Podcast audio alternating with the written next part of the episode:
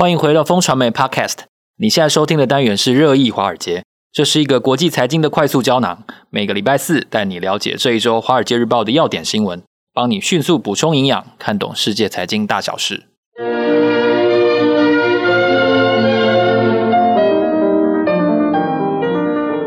各位听众朋友，大家好，今天是二零二二年十一月十号，我是风传媒的财经中心主任周启源，在我身边的呢是财经顾问之杰哥。嗨，大家好。我们是金牛帮帮忙导读电子报的共同作者，今天要来跟大家导读《华尔街日报》的重点要闻。首先包括了德国总理旋风访中，十一个小时入袋了一百七十亿美元的订单跟收获，急爆习近平大腿。除了钱，他还有什么说不出的苦衷呢？第二则呢是世界创业天堂的光彩不在了吗？全美国的创投对于戏股公司的兴趣锐减，超过百分之八十的新创交易都开始。准备要避开矽谷了，这是一个警讯吗？第三则呢是美国制造奏效了，有三十五万个工作机会回归，这让美国通膨居高不下，这是主因吗？那蓝领工人的压力为什么更大了呢？第四则新闻呢要跟大家谈的是英国，英国在换了首相之后呢，同时也都进行了史上最大的升息，而且英格兰银行承认呢，百年来最长的衰退恐怕已经很难避免了，英国恐怕会走向更加贫穷的挑战。今天要跟大家深谈的议题呢，哦，还是跟中国有关哦。中国的二把手李强，他跟几个重大的商人关系非常好，而同时呢，他在经济的控制上呢，又是非常的无情的手段。他如何深刻理解习近平模糊又矛盾的要求，是今天深度对谈的议题。首先要来看的是德国总理舒兹在旋风访中之后呢，好，他宣布了这个 BNT 可以给外国人施打嘛，哈，这个是个非常重大的消息。然后同时好像中国又要再买 Airbus 的飞机，那德国现在经济在能源的危机当中看到非常大的挑战，他这次为什么非要去中国大陆不可？他们明明很多人反对。对啊，其实反对人 真的不少啦，可是十一个小时能够赚这个。五千亿，你愿不愿意做呢？这个其实就是他的苦衷了哦。这是他没有说出苦衷。现在德国经济当然这个还是在某一个程度需要依赖中国。那他这次到中国呢，虽然这个西方同盟非常抗议，抗议的事情呃声音还不小，可是这个他签了购买这个一百四十架空中巴士的订单哦。然后呢，诶，中国还同意进口 BNT 的新冠疫苗，让这个啊。预计在中国外国人可以施打，那这个十一个小时，老实讲，一千一百七十亿美金哈，这个老实讲，对于他来说是一个划算的投资，对于德国来说，其实也是及时雨。然后大家知道，德国这个受高这个能源价格的影响，所以经济其实在今年哦，甚至明年，我相信都会非常艰困的状况。那怎么样取得这个？经济呢，跟这个西方同盟或是这个乌俄战争的矛盾在中间取得这个平衡呢？哇，又不能得罪西方同盟。老实讲，他要站在正义的一方，也不能说哎，这个中国跟俄罗斯在一起，然后就靠中国。所以，舒兹选了一个我觉得还算聪明的做法哈。这个我去了中国，这个可是十一个小时就走，然后呢？还跟习近平讲说：“哎、你在俄乌战争里面要说点话哈，跟普丁讲一下说，哎、欸，这个可不可以早日结束战争？另外呢，他也对台湾议题有讲哦，他觉得他还是强调说，哎、我要以和平的方法解决台海的纠纷。我觉得这个是舒兹在这个呃十一个小时取得平衡很重要的做法啦。那就不跟他不够，刚才这句好像。”好像大家一直以来都这么说啊，啊，政客不就这样吗？你必须要找到平衡点啊，不然这个怎么样维持经济，然后又又不毁掉这个对西方的承诺？对，这真的是蛮，这真的蛮难的啦。嗯，对，另外一个呢，要跟大家看的是比较困难的挑战，来自于创业，就是说我们都知道美国戏股是大家创业梦的。发基地最主要的一个基地嘛，对。但是现在好像新创的投资案当中，来自于戏谷成立的公司越来越少，这是因为加州太贵了？我觉得贵是一个原因啦。我觉得最近戏谷的，然后讲纠纷也不少哦。大家知道 Tesla 也离开加州，然后到德州。另外，之前的 Theranos 就是恶血的那个女主角，其实在因为她这个呃基地在戏谷嘛，其实骗了很多人的钱。我觉得。矽谷哦，有点这个呃声名狼藉的感觉。这反映在数字上，好像也是这样子。这个呃，创投的交易哦，也就是我买公司的标的，哎，我不买戏骨公司了。现在戏骨公司暂时怕被骗，哎，我觉得怕被骗也有是一个道理，太贵也是一个道理哈。这个种种外在条件都不利于这个戏骨创投的这个发展。我觉得现在有一点逆风的感觉，只有百分之二十的交易是在买矽谷公司，我觉得这对矽谷是一个警讯啊。另外就是说，其实它的竞争也蛮强的，譬如说。这个呃，这一篇的《华尔街日报》报道文章就有提到，比如说亚利桑那，大家知道这个台积电到亚利桑那，三星到亚利桑那，然后 Intel 也到亚利桑那，而在凤凰城附近其实有蛮多半导体制造聚落在那边，所以也吸引了一些新创公司过去。另外呢，大家知道这个西雅图，西雅图其实微软的总部啊，波音的总部都在西雅图，Amazon 的总部也在西雅图。另外，譬如说这个。啊，Texas Austin 啊，旁边哦，比如说 Tesla 在这 Austin 附近，或是 Dallas 附近，其实的新创聚落，其实哎，都还蛮生气盎然的。这个我觉得这些都对于矽谷，大家对于矽谷的兴趣日渐减低，反映在数字上面，确实也是这样。我觉得新创的钱哈，钱是这个最聪明的这个 这个指标哈。那他如果钱不再投资，或是投资细股的比例变少，我觉得这个对细股确实确实是一个警讯。可是我听说亚利桑那蛮荒凉，亚利桑那荒凉，可是现在渐渐渐渐已经蛮呃这个 cluster，也就是说群聚效应，其实已经渐渐做起来了。因为其实不只是只有大的半导体厂在那边哦，旁边的周边的协力厂啊，还有协力厂的家人啊，及 一些生活必要的措施，其实在那边建立，其实值得去看一下的。反正马上就有台积电工程师要去了。对对对，对，竹科妈妈就要变亚利桑那妈妈。亚利桑那妈，凤凰城妈妈。对对对。接下来我们谈的议题还是跟美国有关系哦，就是美国制造这个话题从川普开启之后，其实确实有相当一部分的厂商选择落脚在美国。嗯、那这也是我们先前谈到，就是让美国通膨居高不下的原因。我觉得确实哈，美国制造这个大旗一挥哈。就有大概根据《华尔街日报》报道，大概有三十五万的工作就回归了美国，确实是。可是对美国真的造成好处多吗？还是坏处多？这一篇报道其实哈，这边是一个影音的，大概七分钟的短影音，我觉得还蛮值得大家看一下的哈。就是说，诶，其实哦，虽然我们看到三十五万个工作回归，但是它带的副作用也不小。第一个就是因为这三十五工三十五万个工作需要这个。劳工啊，所以呢，他的需求呢就排挤了其他的行业啊，其他行业找不到人，这个很麻烦的事情。找不到人是现在美国通膨最大最大的原因。我们上次讲过，找不到人呢，于是你就提高薪资，提高薪资呢，就这个这个竞争劳工就越激烈啊，就进入了这个嗯通膨的循环。我觉得这个是很重要的一个原因啊。第二个原因就是说。现在回到美国的工厂，为什么蓝领工人其实开心不起来呢？因为现在回到这个美国的工厂，其实自动化比例都蛮高的，它是需要传统劳力其实不多，或者是比例降低。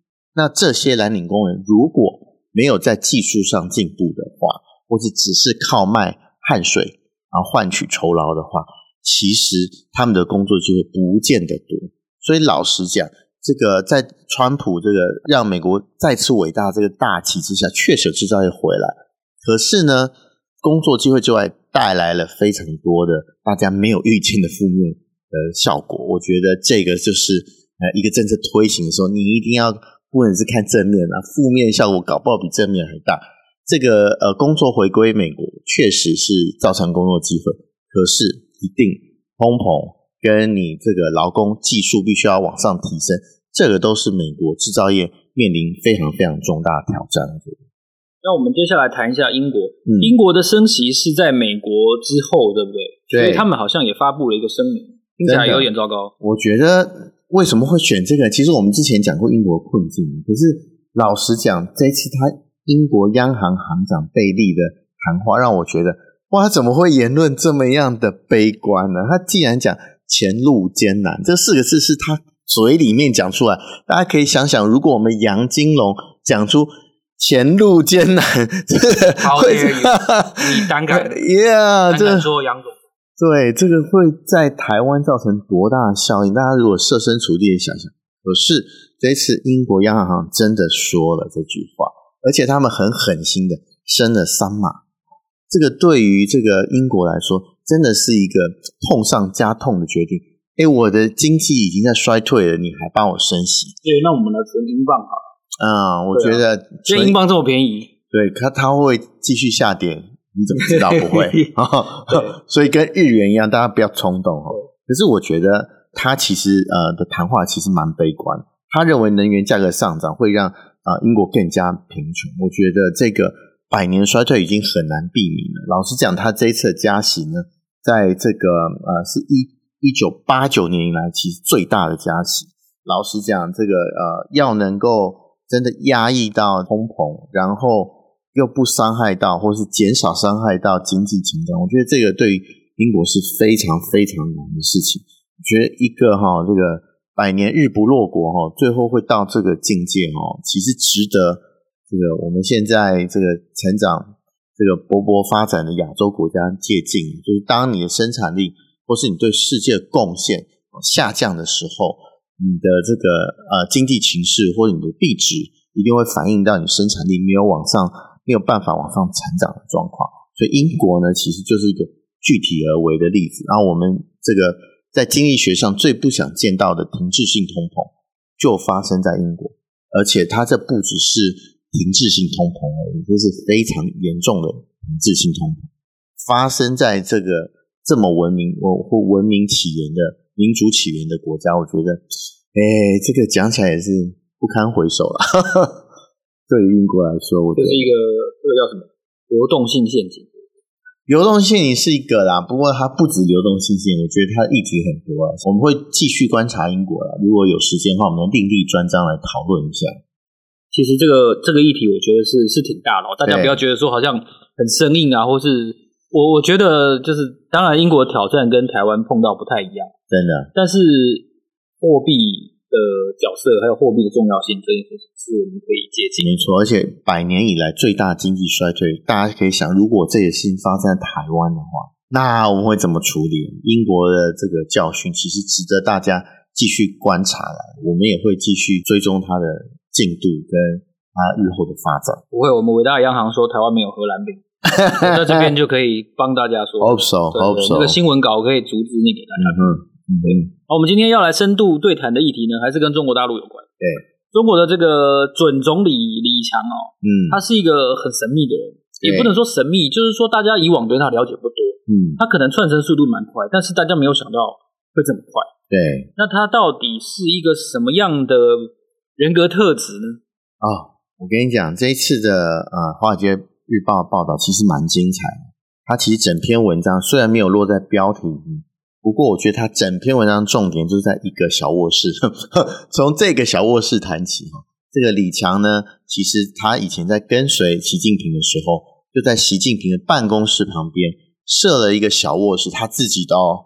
然后他常常等习近平等到很晚，他就在那个小卧室里面睡觉。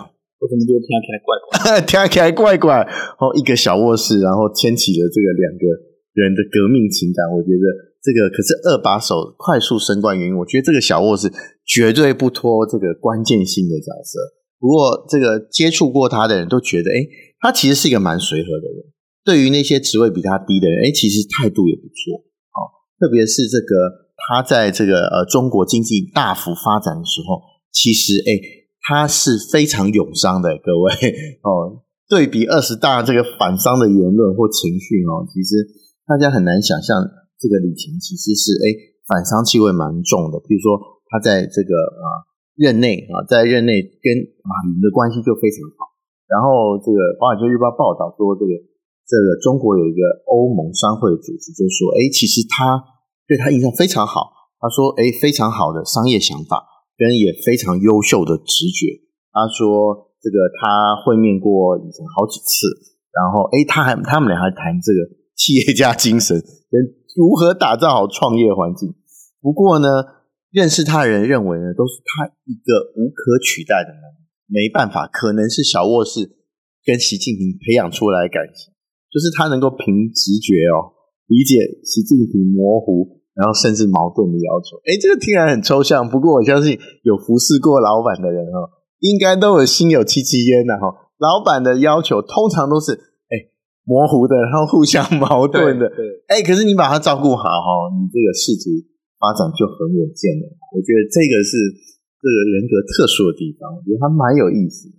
然后他在这个大家知道 BNT 上海复兴代理嘛，哈，对，整个大中华区都是上海复兴。哎，其实他在这个 BNT，BNT 现在还中国还不能用嘛，哈，可是呢，他在 BNT 要进中国的时候，其实他有大力游说这个中国政府说，哎，可以让 BNT 进来，可是最后当然没有。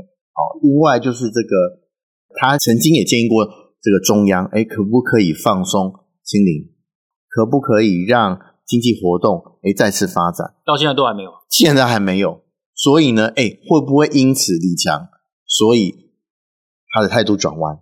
当碰到他的主子习近平，虽然大家有这个小卧室的交情，可是呢，会不会因此让这个当主子意志非常坚定的时候，他就转弯？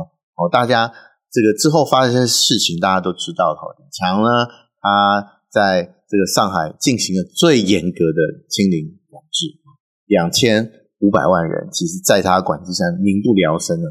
整个快两个月的这个管制哦，其实在他的仕途上面，我相信也留下一个没有办法抹灭的这个记号了哦。那是不是？